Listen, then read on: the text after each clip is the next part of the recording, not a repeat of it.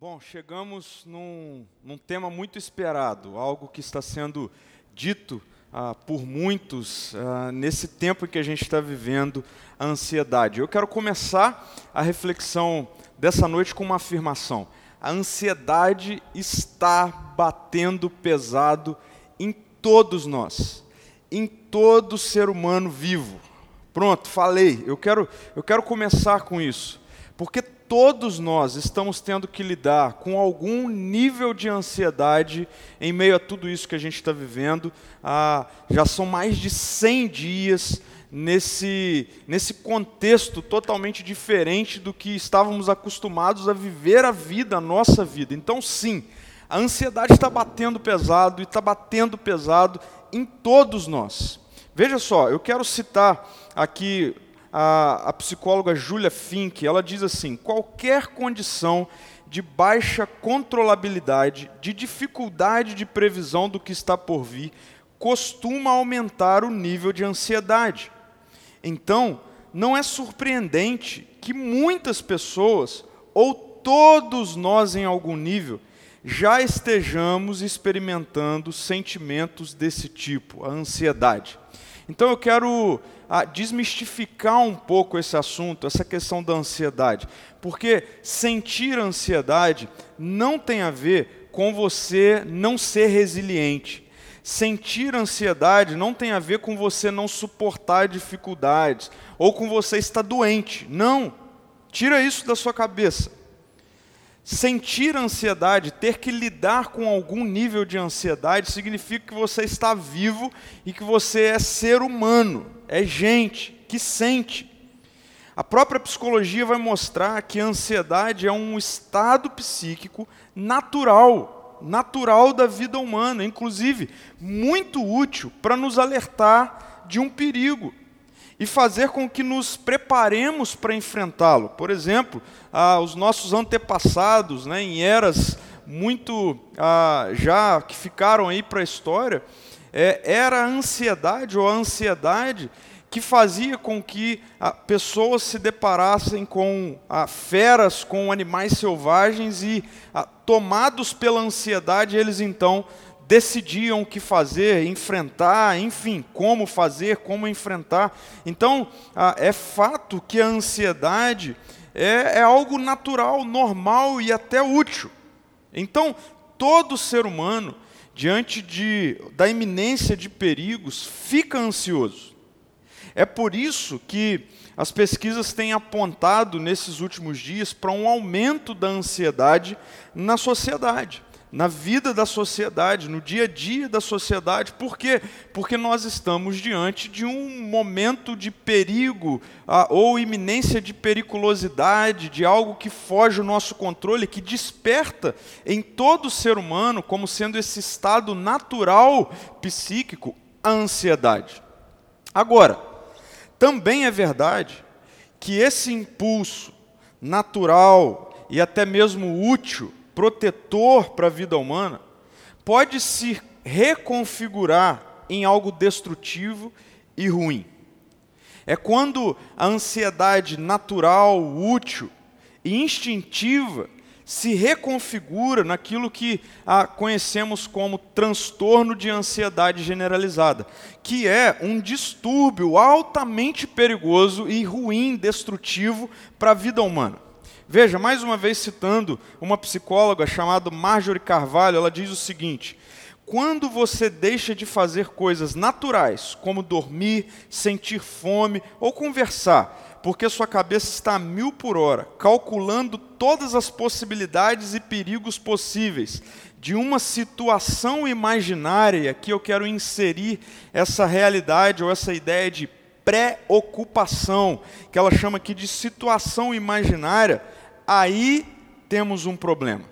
Então veja, quando a ansiedade deixa de ser esse sinal de alerta diante de uma situação de perigo que nos faz tomar decisões estratégicas e passa a ser esse sentimento, essa realidade que enche a nossa mente de situações imaginárias e nos faz a, ser consumidos por esses pensamentos, por essas realidades, a ponto de deixarmos de vivenciar coisas naturais como dormir, sentir fome, conversar, aí é um sinal de que ah, nós já estamos falando de uma outra ansiedade ou de um desdobramento ah, destrutivo da ansiedade. E infelizmente tem crescido muito o aumento de pessoas que vêm sofrendo com essa ansiedade, sendo consumida por essa ansiedade, enquanto um distúrbio da vida natural. Então, nós temos visto, lidado com pessoas que têm sofrido ah, com a perda na qualidade do sono, nesse tempo aí ah, de isolamento que a gente está vivendo, falta de apetite, dificuldade de concentração, instabilidade no, no humor, alteração de humor, irritabilidade e etc. E a consequência disso tem sido o esgotamento para muitas pessoas. Porque, ah, inevitavelmente, essa ansiedade que consome nos leva ao esgotamento em todas as áreas da vida. Esgotamento físico, porque não come direito, não se alimenta direito, não dorme bem. É, esgotamento intelectual, falta de concentração ou dificuldade em se concentrar, inclusive relacional. Nós tratamos sobre isso, refletimos sobre isso no domingo passado. Eu queria chamar a sua atenção para esse fato, para essa realidade.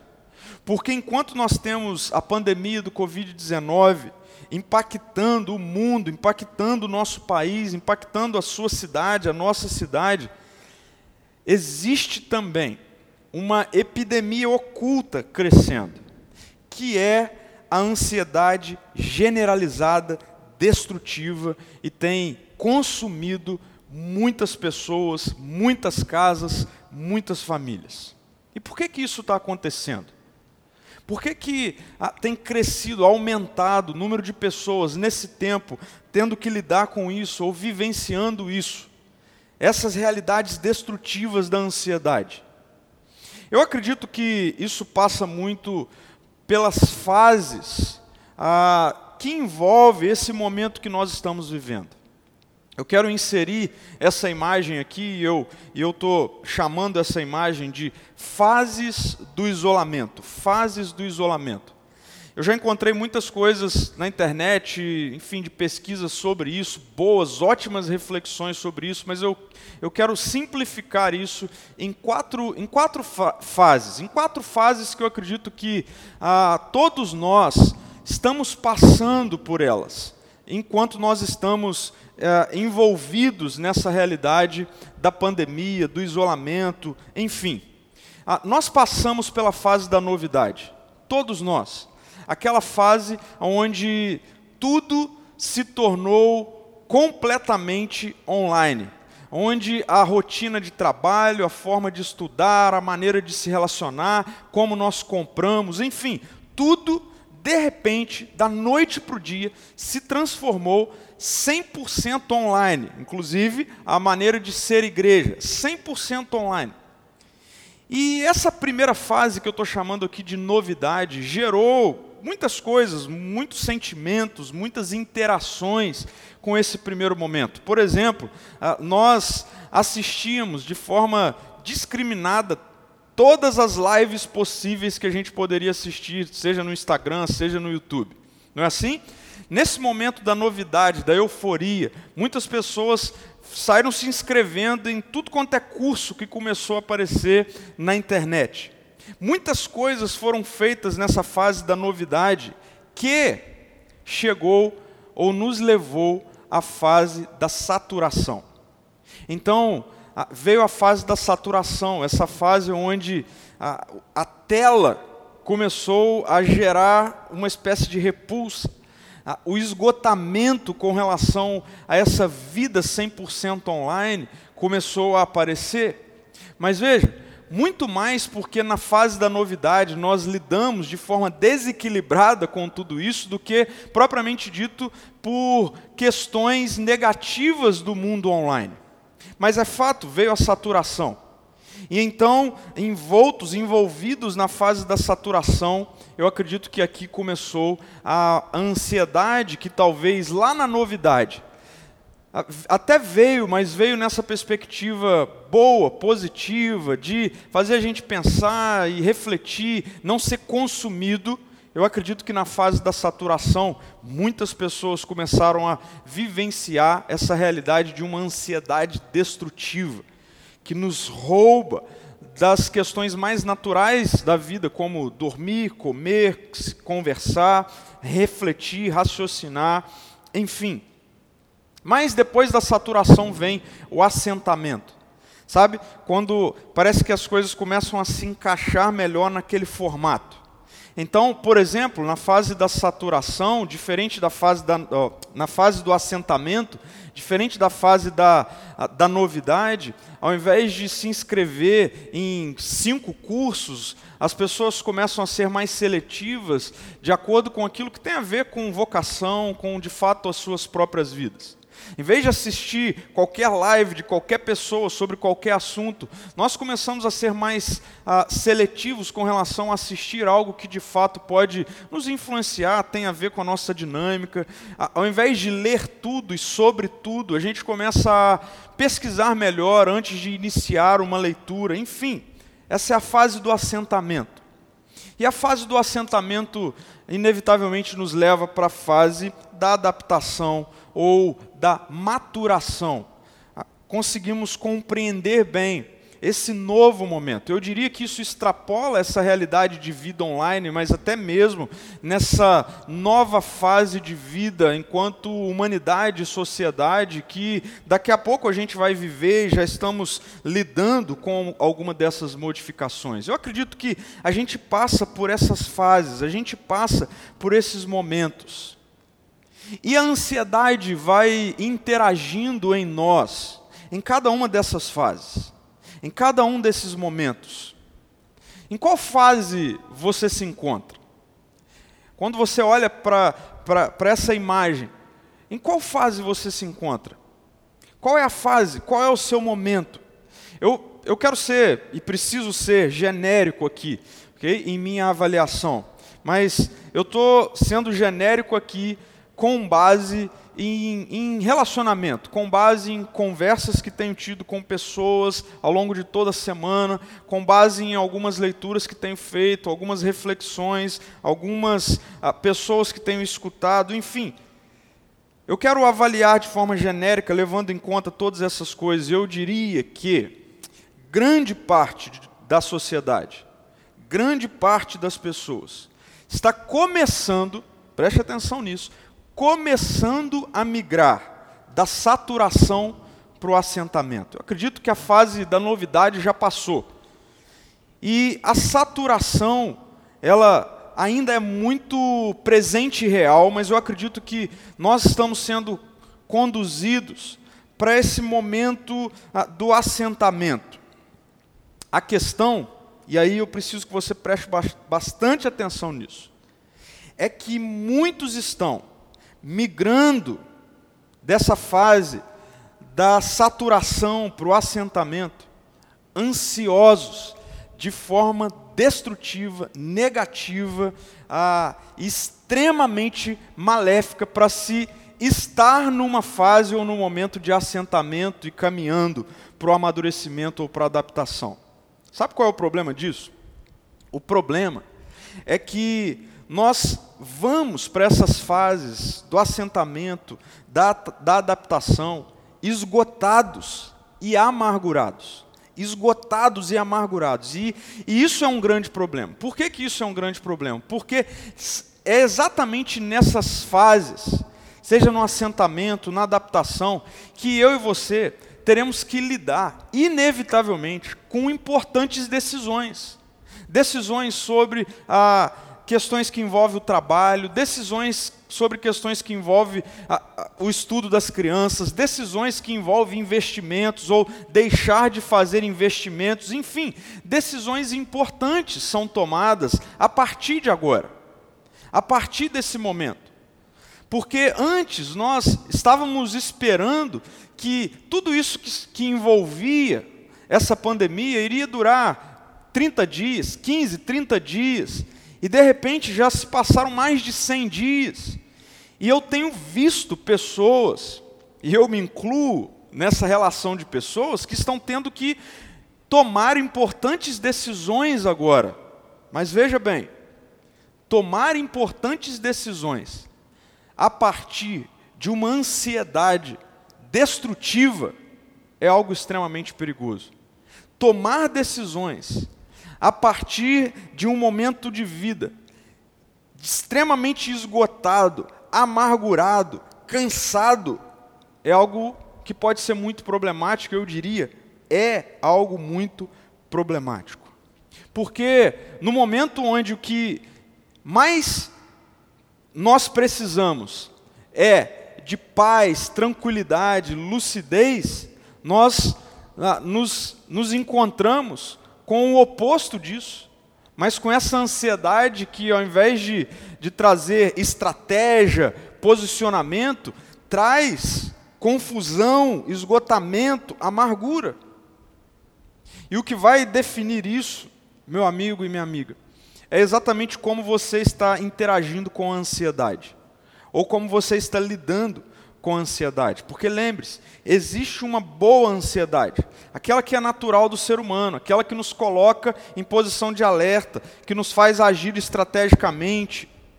Mas, por outro lado, existe essa ansiedade ruim, destrutiva, aquela que consome, que gera confusão, que gera amargura, que nos trava.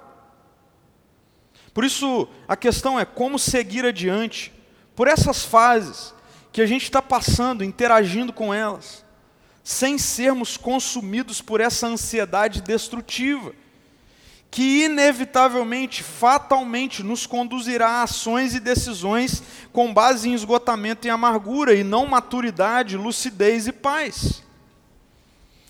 Vamos ver o que o apóstolo Paulo tem a nos dizer sobre isso. Nós estamos terminando a carta que Paulo escreveu aos Filipenses, e nós estamos no capítulo 4 dessa carta. No capítulo 4, versículo 6, nós lemos o seguinte: Paulo está escrevendo para aquela igreja: não vivam ansiosos com coisa alguma.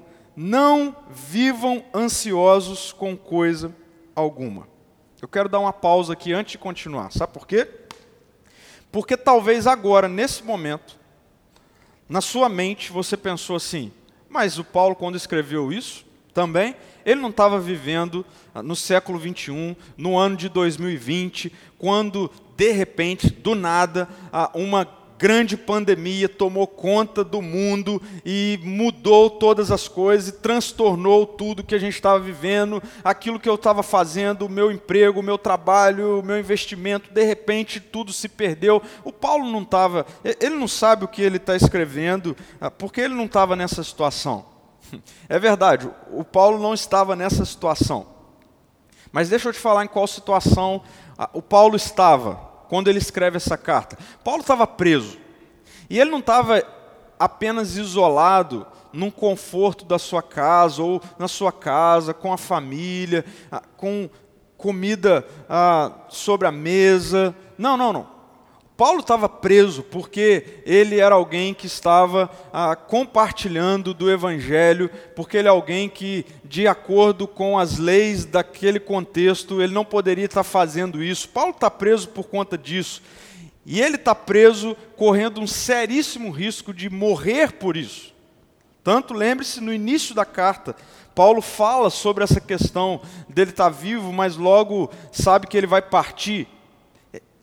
É nesse contexto que Paulo escreve. Então, assim, a gente não pode cair nessa besteira de achar, ah, mas o Paulo não sabe o que eu estou passando. É, e nem a gente sabe o que Paulo estava passando quando ele escreve esse trecho e ele nos desafia a não vivam ansiosos com coisa alguma, não vivam preocupados com coisa alguma. E é muito interessante porque essa palavra aqui, ansiosos, que algumas versões traz também a preocupados. Essa palavra no texto grego significa a preocupação egocêntrica e contraproducente. Olha que, olha que fantástico o que Paulo está dizendo. Não vivam se preocupando egocentricamente e de uma maneira que os trave, que não os leva a produzir nada. Veja, essa é uma definição maravilhosa para essa ansiedade destrutiva. Algo que nos leva apenas a pensarmos em nós mesmos. Eu não estou nem aí para o que está acontecendo à minha volta. Sabe esse sentimento assim, eu quero é me salvar, não importa o resto. Algo que extremamente egocêntrico, mas também algo que ao mesmo tempo que traz essa ansiedade, essa preocupação apenas comigo mesmo, não me faz tomar nenhuma decisão, nenhuma atitude, pelo contrário, é algo contraproducente, me trava. Essa é uma ótima definição para ansiedade. Eu diria, tem muita gente nesse momento vivendo essa ansiedade. Essa ansiedade. E é dessa ansiedade que a Bíblia está dizendo: não vivam com ela. Não vivam com ela, ela vai te destruir. Sim, vocês estão isolados, mas isso não significa que vocês devem ser destruídos por essa ansiedade. Cuidado, não. Então, eu já me convenci de que o Paulo tem alguma coisa a me dizer sobre isso. E eu acredito que você também. Então a questão precisa ser, ok, Paulo, então como? Como que eu vou viver nesse momento, cheio de confusão, cheio de problema, de fato, real, cheio de incertezas? Como que eu não vivo ansioso? Como que eu não vivo preocupado? Como não viver ansiosa? Como não viver preocupada? E Paulo vai apontar aqui para dois exercícios que nós devemos inserir na nossa vida, no nosso cotidiano, nesse momento. Eu diria exercícios contra a ansiedade. Eu quero aproveitar aqui e fazer uma provocação a você. E a minha provocação é o seguinte: o que vai fazer diferença na sua vida, o que vai fazer diferença na sua vida, definitivamente, não será a quantidade de conteúdo que você consumiu enquanto você ficou no isolamento, ou enquanto você está no isolamento. Definitivamente. Não será a quantidade de conteúdo consumido que trará transformação para a nossa vida, para a sua vida, para a minha vida. Mas os movimentos, os exercícios de ressignificação da vida, de transformação da vida, que nós estamos fazendo e elaborando enquanto estamos isolados. Muita gente vai sair desse tempo de isolamento e vai ter lido um caminhão de livros, vai ter feito um caminhão de cursos, vai ter assistido um caminhão de live e a vida não mudou. Mas eu, eu acredito que pessoas podem não ler um caminhão de livro, podem não assistir um caminhão de live, podem não fazer um caminhão de, de cursos e sair desse tempo transformados, com a vida ressignificada. Eu acredito nisso. E eu quero te desafiar a pensar assim. Então, eu quero colocar aqui dois exercícios. E quando eu falo então exercício, significa que ah, para que ele se torne real na nossa vida, transformador na nossa vida, nós precisamos de praticá-los, colocar em prática. Eu não quero mesmo que você me ouça apenas como uma mensagem, ou mais uma mensagem. Mas eu quero te desafiar a colocar em prática tudo isso que nós estamos ah, refletindo ao longo dessa série, ao longo desse tempo. E o Paulo vai nos conduzir aqui a dois exercícios. Dois exercícios que eu acredito nos tira dessa zona de perigo da ansiedade, ou dessa zona de uma ansiedade perigosa. E o primeiro exercício é o exercício da espiritualidade centrada em Jesus. O exercício de uma espiritualidade centrada em Jesus. Veja, a partir ah, do versículo 6, após o apóstolo Paulo escrever: Não vivam preocupados, não vivam ansiosos com coisa alguma, ele coloca um em vez disso. Em vez disso, em vez disso o que? Ele diz: Orem a Deus, orem a Deus pedindo aquilo que precisam e agradecendo-lhe por tudo o que ele já fez. Então, vocês experimentarão a paz de Deus, que excede todo o entendimento e que guardará o seu coração e a sua mente em Cristo Jesus. Exercício de uma espiritualidade centrada em Jesus. Vem comigo, preste atenção. Ah, eu quero mostrar para vocês ah, o resultado de uma pesquisa feita pela Associação Brasileira de Psiquiatria. Uma pesquisa feita com 400 especialistas da área. 400. Em 23 estados e Distrito Federal da nossa nação. Eu quero apresentar para vocês os resultados dessa pesquisa. Preste atenção. 89,2% dos especialistas entrevistados destacaram o agravamento de quadros psiquiátricos em seus pacientes, ou seja, aqueles pacientes já existentes, devido à Covid-19. Então, dos pacientes que aqueles médicos tinham já antes disso tudo acontecer, 89,2% desses médicos disseram que aconteceu, houve um agravamento dos quadros psiquiátricos dos seus pacientes. Preste atenção. 67,8% desses médicos receberam pacientes que nunca haviam apresentado sintomas psiquiátricos antes, após o início da pandemia e do isolamento social. Então, 67,8% de novos casos chegaram até esses médicos.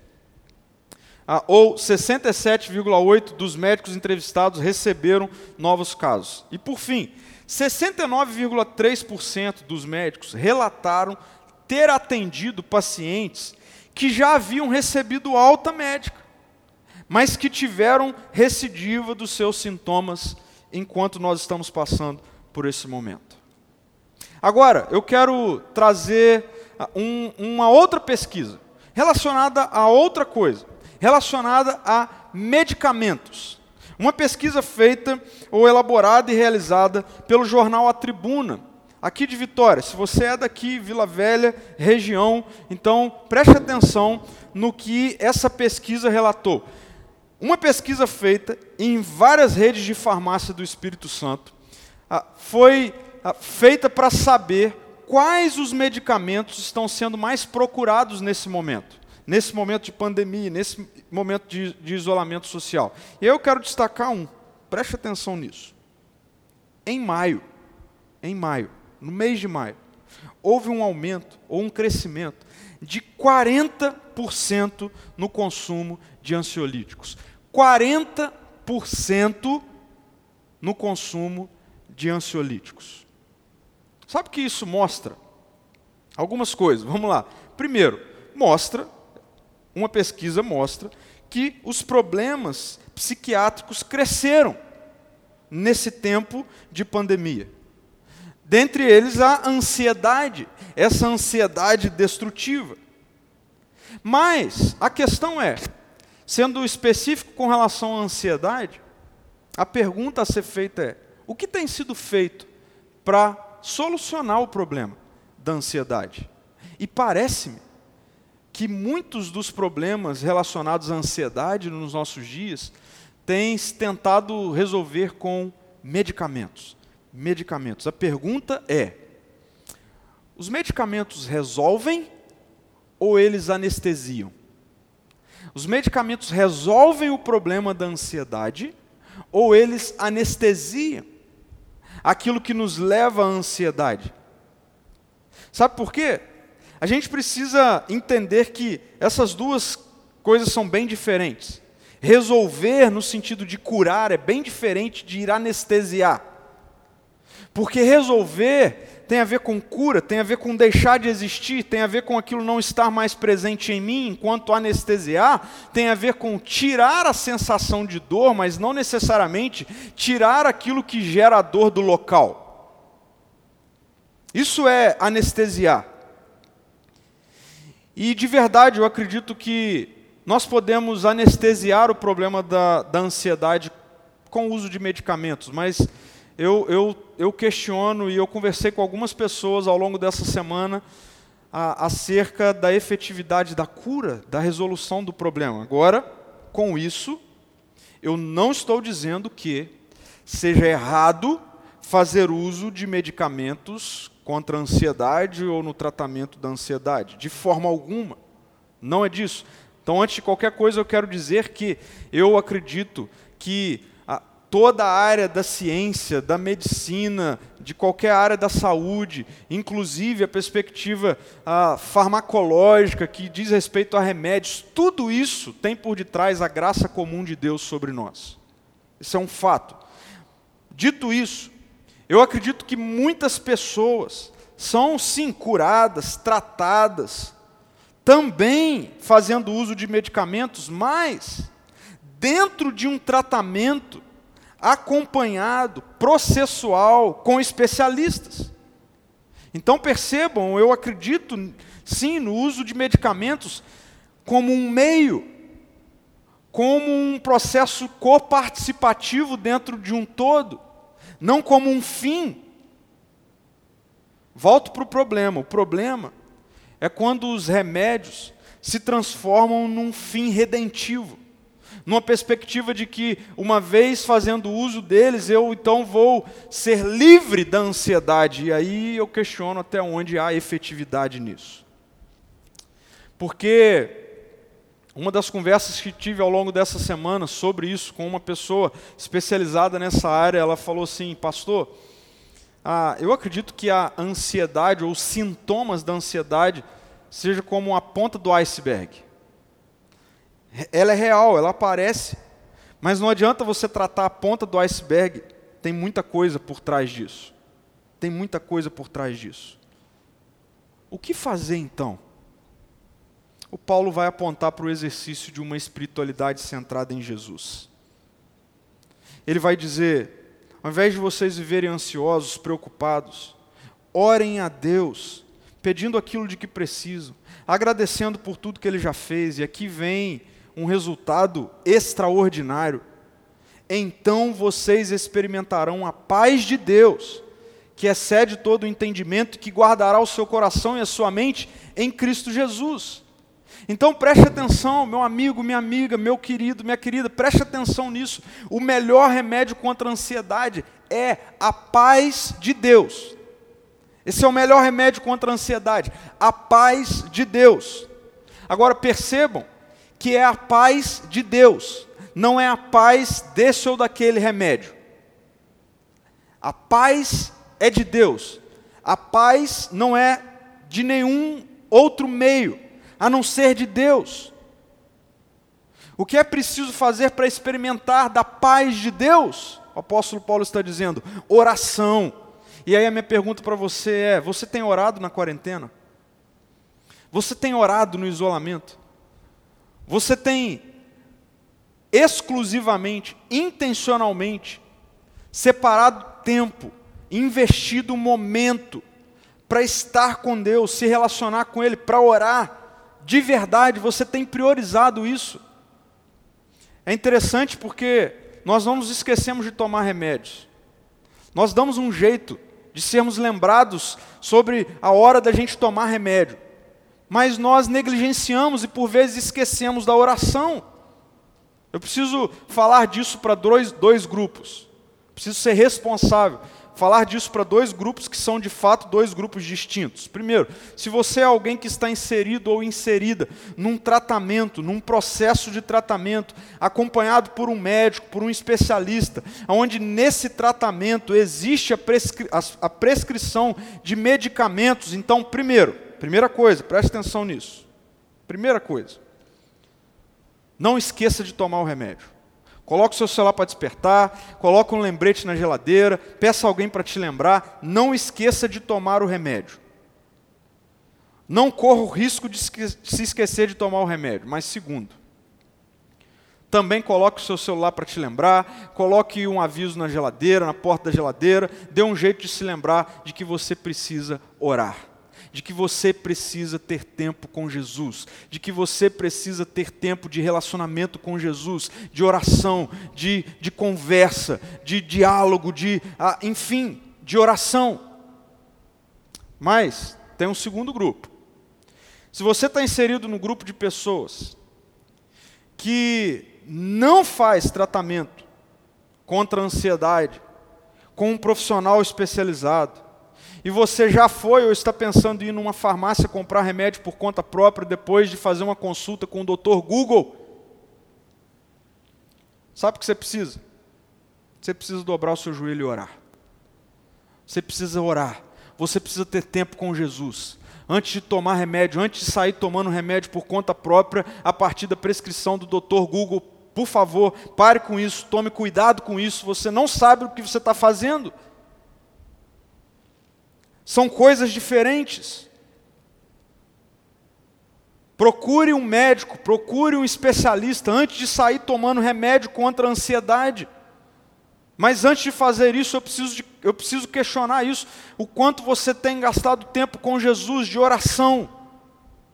Essa é uma área de maturidade que esse tempo requer da sua vida e da minha vida maturidade no nosso relacionamento com Deus, no nosso tempo de oração.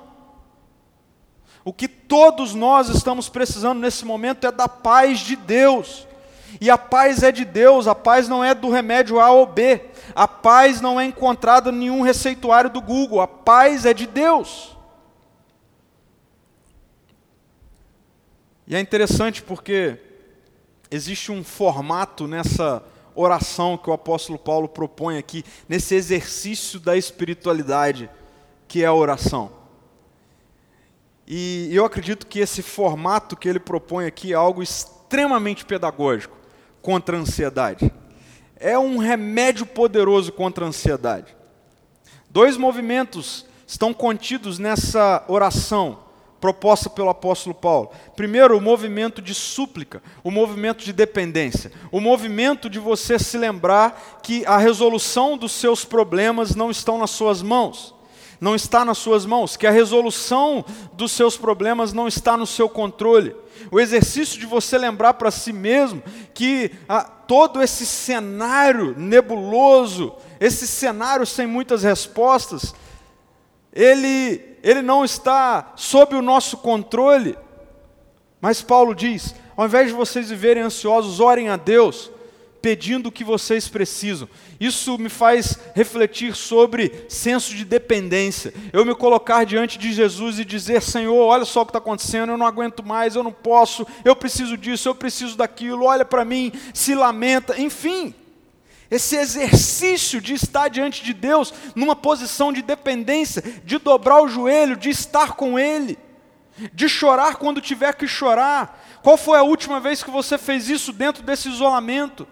Mas eu sei que muitos de vocês estão consumidos pela ansiedade. E a Bíblia diz: ao invés de viverem ansiosos, e é interessante porque é diferente sentir ansiedade e viver ansioso. São coisas diferentes. Como eu iniciei a reflexão de hoje falando, todos nós já experimentamos ou estamos experimentando algum nível de ansiedade. A questão é: é possível não viver com ela? É possível que a ansiedade não seja sua amiga próxima?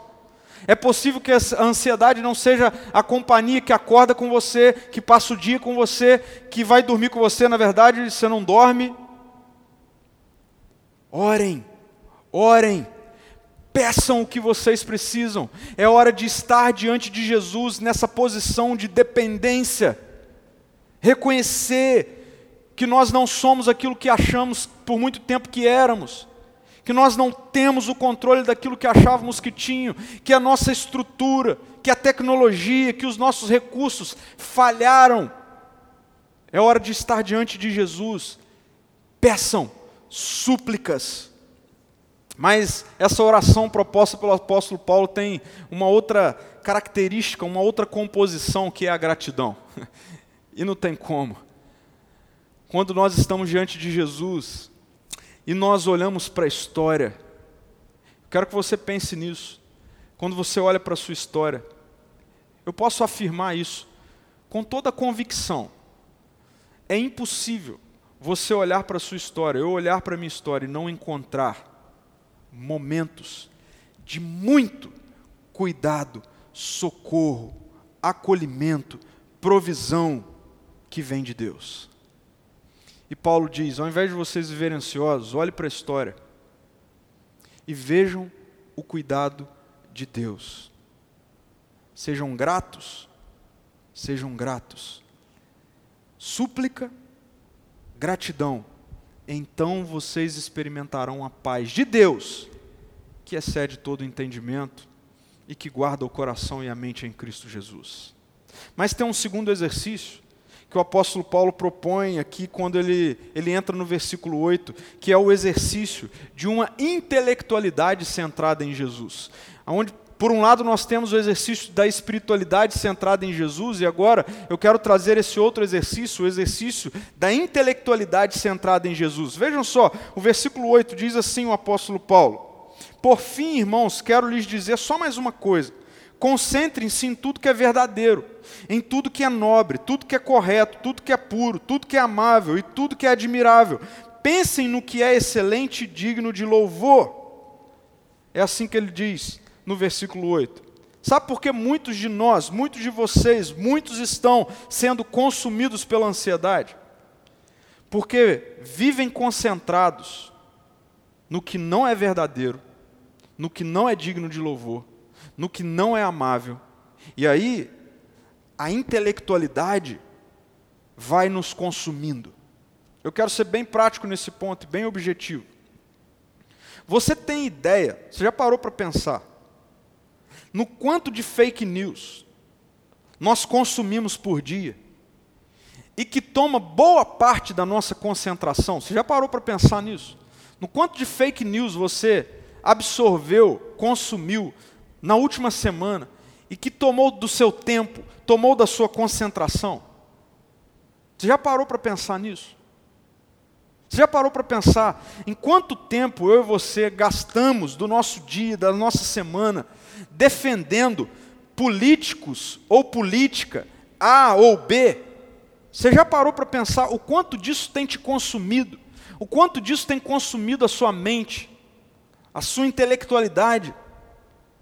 Já parou para perceber, para pensar quanto, quanto tempo nós gastamos lendo sobre briga e entrando em briga de político, de política, achando que a gente tem a, a, alguma é, influência sobre isso?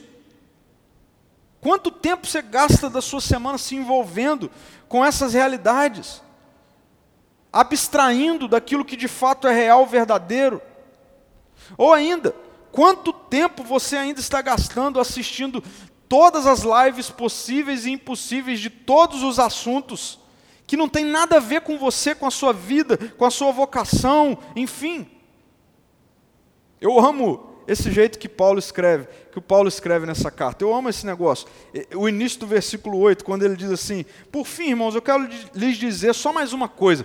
Parece que Paulo fala assim: Não, eu preciso falar disso aqui também, porque essa turma, ela ela está consumindo a mente com coisas que não são reais, não são verdadeiras, não são amáveis, não são dignas de louvor, enfim. Esse é um bom conselho. Esse é um bom conselho para mim, esse é um bom conselho para você. Concentrem-se em tudo que é verdadeiro, em tudo que é nobre, em tudo que é correto, em tudo que é puro, em tudo que é amável, em tudo que é admirável. E aí ele diz: Pensem no que é excelente e digno de louvor. Em outras palavras, cuidado em como você tem usado o seu intelecto, a sua mente, os seus pensamentos, a sua concentração. Um exercício de uma intelectualidade centrada em Jesus nos direciona à ponderação, ao não imediatismo, a não sair defendendo isso ou aquilo de forma indiscriminada, sem reflexão, sem análise, sem oração, sem equilíbrio. Um exercício de uma intelectualidade centrada em Jesus pondera, reflete, ora, observa. Por isso o paradigma é esse: eu penso no que é excelente e digno de louvor. Esse precisa ser o nosso filtro. E aí, meu querido e minha querida, eu não tenho dúvida, não vai ter espaço para a ansiedade nos corroer, nos destruir. Não vai se mantivermos em nosso tempo, na nossa rotina, um exercício de uma espiritualidade centrada em Jesus, oração, oração que traz à memória o quanto Deus cuidou de nós ao longo da história, uma oração que nos coloca de joelho, nos coloca em posição de dependência, de súplica, de entrega.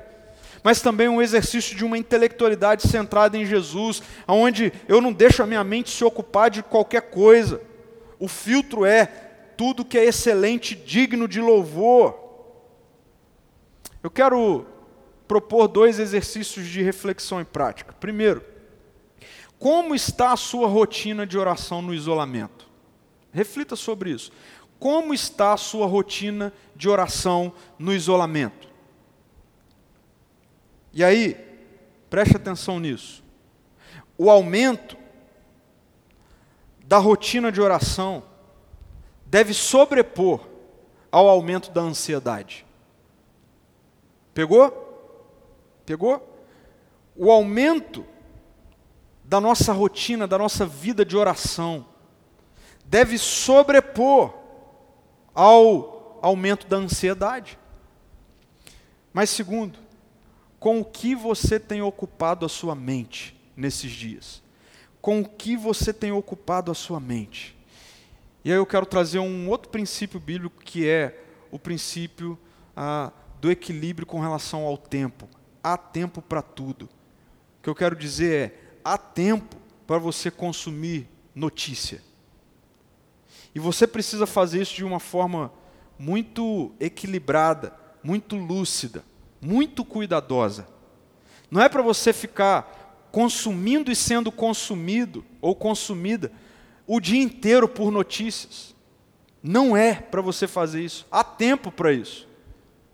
Eu, por exemplo, tiro um momento ou dois momentos do meu dia. Diariamente eu faço isso eu vou a, a, a lugares, a ambientes online que eu, que eu acredito ser é, corretos. Mesmo assim, eu faço isso com esse filtro. Mesmo assim, eu faço isso com esse filtro, antes sair acreditando em qualquer coisa, antes sair repassando qualquer mensagem que recebo no WhatsApp. Há tempo para o estudo, há tempo para você estudar.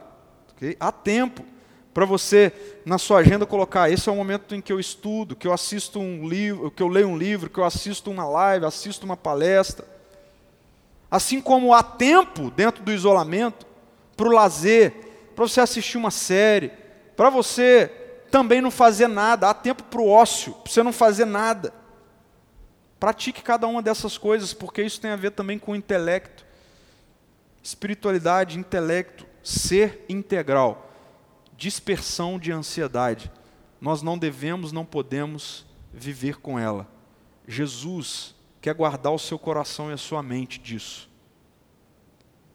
Mas Ele deixou a nós a Sua palavra que nos direciona nessa noite.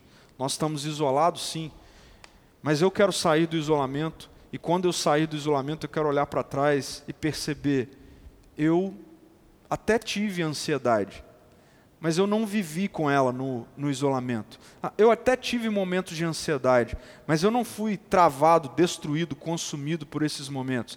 Eu quero olhar para o isolamento e perceber: eu estive isolado sim, mas eu desfrutei da paz de Deus. Essa é a minha oração para a sua vida. E queridos, que a graça do nosso Senhor Jesus Cristo, o amor de Deus, o nosso Pai, a comunhão e a consolação do Espírito, repouse sobre você, sobre a sua casa, sobre a sua vida, sobre o seu coração, sobre a sua mente. E dê a você paz, a paz de Deus. Eu quero orar. Senhor, muito obrigado, porque nós temos a sua paz à nossa disposição, independente do tempo, do momento, independente até se sentimos ansiedade, nós podemos resolver isso, solucionar isso experimentando da sua paz. Eu quero orar por cada pessoa nesse momento, cada vida, cada coração, cada mente que já tem sofrido com ansiedade, como nós vimos, está tudo aumentando com relação a isso. Deus venha com a sua paz, em nome de Jesus. Mas eu também quero te pedir para que o Senhor nos tire da nossa zona de conforto ao longo dessa semana e nos coloque de joelho diante do Senhor, em tempos de oração intencional, exclusivo, tempo cheio de súplica, de dependência, mas também traga à nossa memória o que pode nos dar esperança, tempos de cuidado do Senhor sobre as nossas vidas ao longo da história até aqui. Em nome de Jesus. Amém.